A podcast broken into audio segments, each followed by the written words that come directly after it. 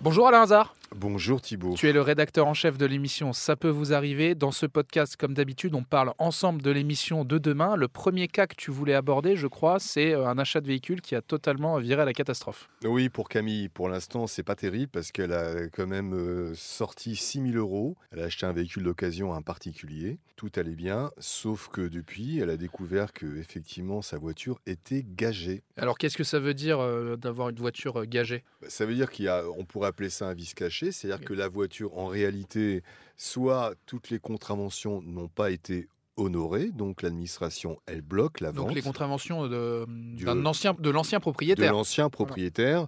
Soit tout simplement, ce propriétaire qui avait acheté ce véhicule n'a pas honoré tous ses crédits et donc la voiture ne lui appartient pas tout à fait et il ne peut pas la vendre à Camille.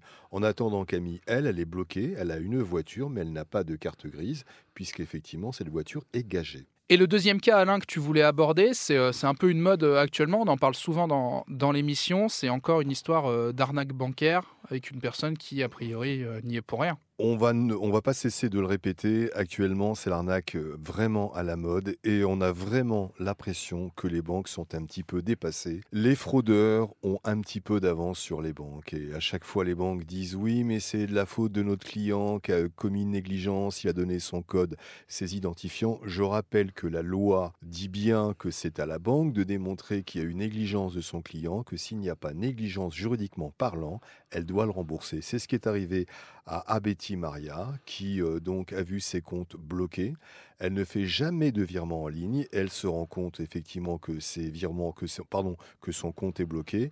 Elle appelle son conseiller qui lui donne un accès provisoire et quand elle regarde ses comptes, qu'est-ce qu'elle découvre? Il y a eu trois virements frauduleux euh, à son débit évidemment. Il y en a pour 17 600 euros.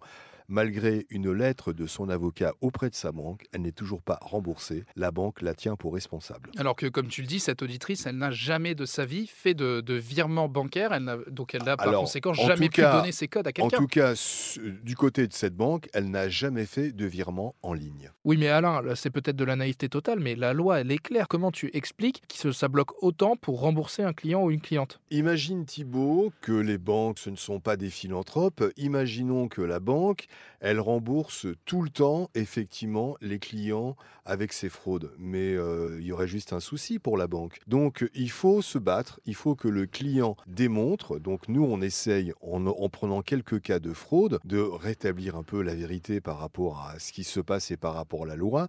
On essaye de régler ça. Mais effectivement, il faut dire à chaque client, quand vous n'avez commis aucune négligence, donnez aucun code, aucun identifiant, retournez-vous contre votre banque, insistez, insistez, insistez. C'est un processus qui peut être long. Ça peut rien. être très long, mais on peut comprendre aussi que les banques ont du mal à reconnaître les failles de leur système. Parce qu'il y a une vraie faille des systèmes? Puis pour 17 000 euros, c'est vrai que quitte à se battre un petit peu, euh, autant prendre le temps né- nécessaire pour récupérer une somme qui est quand même très importante. Oui, oui, oui, oui. Donc, euh, il y a des banques, euh, il y a des banques qui reconnaissent dans l'émission et qui remboursent effectivement assez rapidement, en reconnaissant effectivement qu'il y a bien eu fraude. C'est un aveu de la part de la banque. Et puis, il y a des banques, je ne vais pas les citer, qui, elles, au contraire, disent toujours non, non, c'est de la faute du client, qu'il aille en justice. Merci Alain Hazard, c'est bien plus clair euh, après toutes ces explications. Rendez-vous 9h30 demain sur RTL. À demain, Thibault.